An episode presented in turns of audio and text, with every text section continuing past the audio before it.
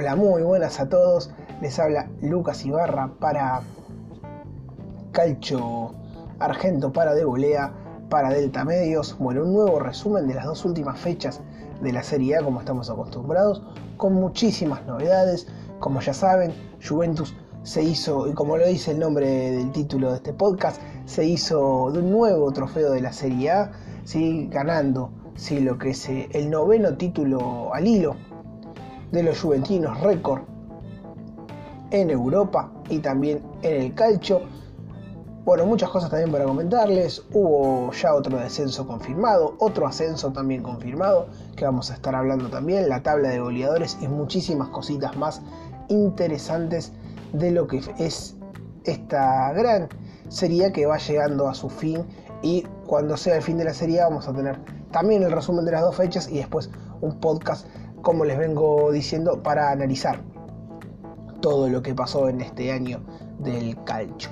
Bueno, arrancamos sí, con lo que fue la fecha 35, martes 21 de julio. Atalanta de local venció al Boloña 1 a 0 con gol de Muriel a los 62 minutos. Sassuolo, sí, el mismo día, también el martes 21, recibió al Milan que terminó ganando, sí, de visitante 2 a 1 con un doblete de Ibrahimovic, 19 minutos y 47 minutos todo el primer tiempo y Caputo a los 42 había marcado el empate transitorio. Sí, un desempeño bastante flojo de Lucas Viglia que, que está siendo ofrecido a equipos del fútbol argentino. Todo parece indicar que su estadía en Europa se va terminando para el jugador de 34 años, ex selección y mundialista.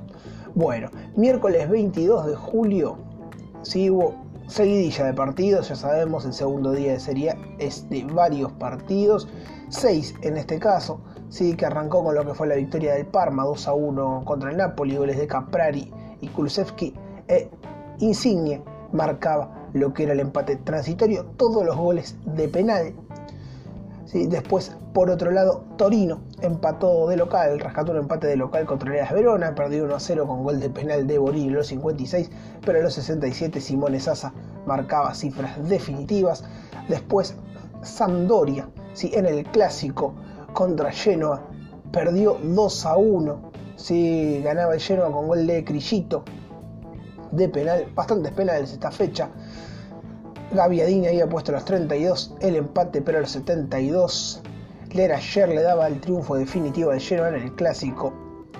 Delirio para los genoveses que le ganan la Sampdoria. Sí, una Sampdoria que ya estaba casi salvada sí, y un Genoa que toma bastante aire con este triunfo. Después la goleada de la fecha, Spal 1, Roma 6. Sí, paliza de, de los romanos al Spal ya descendido.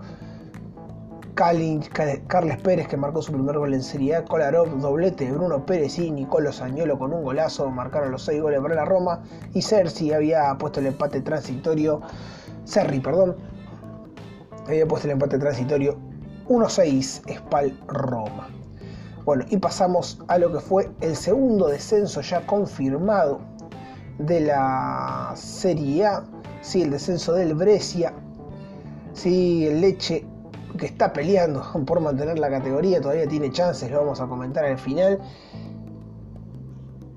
Le ganó 3 a 1 con doblete de la Padula y un gol de Zaponara. De Sena había marcado el descuento sí, del Brescia, pero no pudo ser, no le alcanzó para llegar al empate y mucho menos para el triunfo. Brescia desciende sí, a la segunda división tremendo.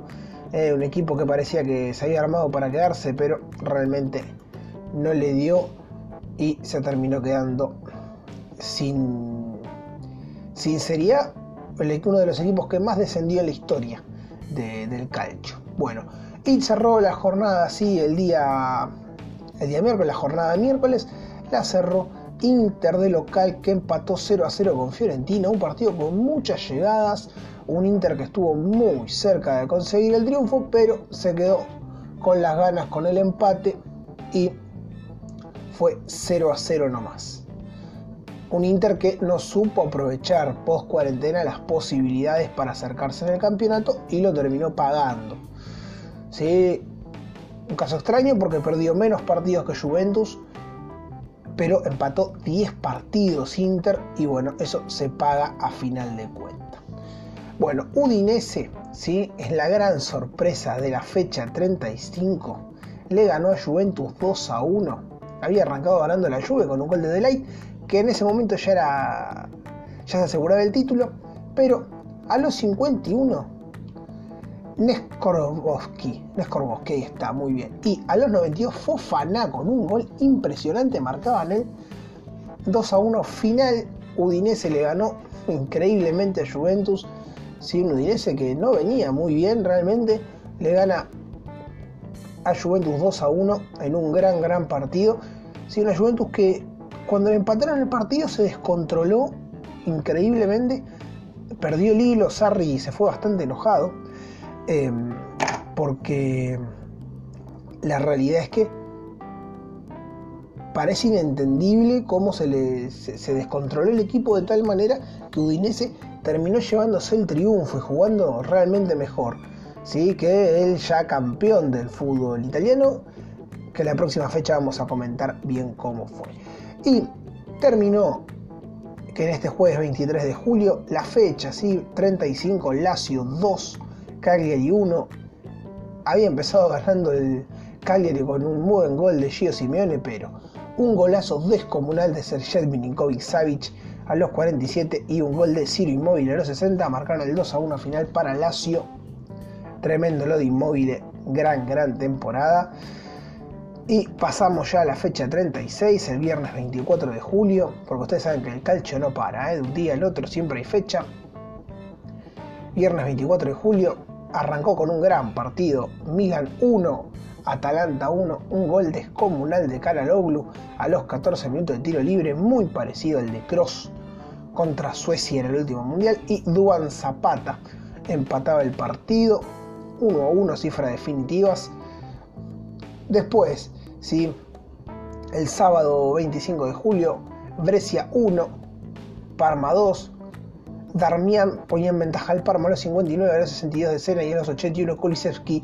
Un gol impresionante para finalizar el partido, una joya, 2 a 1 eh, para el Parma. Después, lleno a 0, ¿sí? Inter 3, Lukaku a los 34, Alexis Sánchez a los 82 y a los 93. Un gol impresionante de Romelu Lukaku emulando a Ronaldo con esa bicicleta. 3-0 final para los de Conte. Napoli 2, Gisac a los 8 minutos y Alan a los 93. Sassuolo 0. Sí, está flojo bien estas últimas dos fechas el Sassuolo. Sí, y esos fueron los partidos del sábado 25. El domingo 26 hubo seguidilla, sí, el día de ayer, seguidilla de partidos. Sí, como siempre nos tiene acostumbrado la Serie A con 6 partidos en un día. Y gran partido ¿sí? de Bolonia 3, Leche 2, Rodrigo Palacio a los 2 minutos, Soriano a los 5 ponían lo que era el 2 a 0. Sí, pero a los 90, a los 47 del primer tiempo, Mancuso, y a los 66 Falco ponían el 2 a 2. Pero a los 93 Barrow marcaba cifra definitiva, Bolonia 3, Leche 2, lo complica mucho al Leche, faltando dos fechas del final. Después, después perdón, sí, Cagliari 0, Udinese 1, Okaka a los 2 minutos marcó el gol y se terminó la cosa en, esos 2 minutos de partido. Cagliari después no pudo empatarlo 1 a 0. Sí, buen triunfo del Udinese que asegura la permanencia también. Después también en Roma, el local Roma 2, sí, Fiorentina 1, había empezado ganando de penal, con gol de Beretó, la Roma 1 a 0, había empatado Milenkovic a los 54, pero otra vez a los 87 de penal Beretó marcaba el 2 a 1 final. Torino, sí, que había arrancado ganando de visitante con gol de Verdi, 1 a 0 al Spal, terminó empatando 1 a 1 a los 80 D'Alessandro marcaba el 1 a 1. Después, sí, Elas Verona 1. Sí, había arrancado ganando con gol de Anrabat a los 39. Lazio 5, gran goleada. Sí, a los 40 y... a los 51 del primer tiempo de penal Milinkovic Savic, a los 56 eh, perdón, inmóvil de penal, a los 56 sí, Milinkovic Savic, a los 62 Correa, a los 83 inmóvil y a los 94 de penal otra vez inmóvil, triplete del capo Cañonelli de la Serie A. 5-1, enorme, ¿eh? Lo de lo de Sirio Inmóvil y Milinkovic Savic que no está en un gran nivel, pero sigue marcando goles y creo que es un jugador que lamentablemente va a emigrar ¿sí? del calcio porque lo buscan muchos equipos importantes, caso Manchester United, Chelsea tiene, tiene oferta. Y cerramos la fecha con los festejos, con el triunfo de Juventus 2 a 0 a la Sampdoria, ¿sí? con goles de quién sino Cristiano Ronaldo a los 40, sí, también a los 51 aproximadamente, sí, una jugada que Pjanic Pjanic al que va a extrañar. Juventus una barbaridad con un pase, una vivada en un tiro libre, se le da a Cristiano solo y marca el 1 a 0 y después Bernardeschi marca el 2 a 0 final. Triunfo de Juventus contra la Sampdoria. Dybala y Higuaín suman otro título. De estos nueve seguidos, el único que jugó en todo fue mm, Giorgio Chiellini, ¿sí? para tener en cuenta. Eh, jugador que este año volvió de una lesión de ligamento, así que Chiellini fue parte de los nueve triunfos de esta casi década de Juventus campeón que arrancó en la temporada 2010-2011 y ya en esta temporada 2019-2020 consigue su noveno título de Serie A. Así que merecido lo de la Juventus, más allá de lo que se pueda decir este año respecto al juego, el que tiene los mejores jugadores es el que suele salir campeón y Juventus todavía conserva esa ventaja sobre el resto. Tiene mejores jugadores y dos fechas antes asegura lo que es el título, ¿sí? con números hasta el momento bastante interesantes, 26 triunfos, 5 empates, 5 derrotas, 75 goles a favor y 38 en contra, un justo campeón. Sí, realmente lo dijimos antes, el que es segundo actualmente, Inter, Está bien, sí, 22 triunfos, pero tiene 10 empates. Sí, eso te marca la diferencia. Han empatado bastante sus perseguidores y el fútbol. Sí, para ser campeón hay que ganar. Y si bien han perdido en el caso de Inter u otros un poco menos, realmente eh, lo que importa en el fútbol es ganar y Juventus es lo que viene haciendo estos últimos años. Bueno, la tabla de goleadores, sí, Ciro Immobile con 34 goles el capo Cañoneri del Calcio, ¿sí? 34 en 36 partidos, una bestialidad. Cristiano Ronaldo 31 goles, Romero Lukaku 23, esos son los tres goleadores del campeonato. Gran temporada, repetimos, de Lukaku al ser la primera. Cristiano, bueno, nos tiene súper acostumbrados y temporadón espectacular de Ciro Inmóvil. Bueno, comentamos las últimas dos fechas sí, del calcio a tener en cuenta ¿sí? Leche. El Leche está a 4 puntos del Genoa. ¿sí? Esto hay que tenerlo en cuenta, quedan 6 puntos en juego. Podría decretarse el descenso del, Leche para esta semana o se puede estirar todo hasta la última jornada. ¿sí? Así que hay que esperar. Si esto sabe cómo es siempre, hay que esperar si mantiene el Genoa la ventaja, si Leche acorta o si Leche no puede acortar, y pierde la categoría esta fecha. Todo arranca mañana, ¿sí? el martes 28 de julio, ¿sí? a las 14.30 por ESPN, Parma Atalanta y a las 16.45 Inter Napoli. ¿Sí? Cabe destacar que los cuatro equipos, los cuatro primeros, ya aseguraron su puesto en Champions. ¿sí? Juventus, Inter, Atalanta y Lazio son los equipos que van a jugar eh, Champions la próxima temporada. ¿sí? Y en tanto, ¿sí?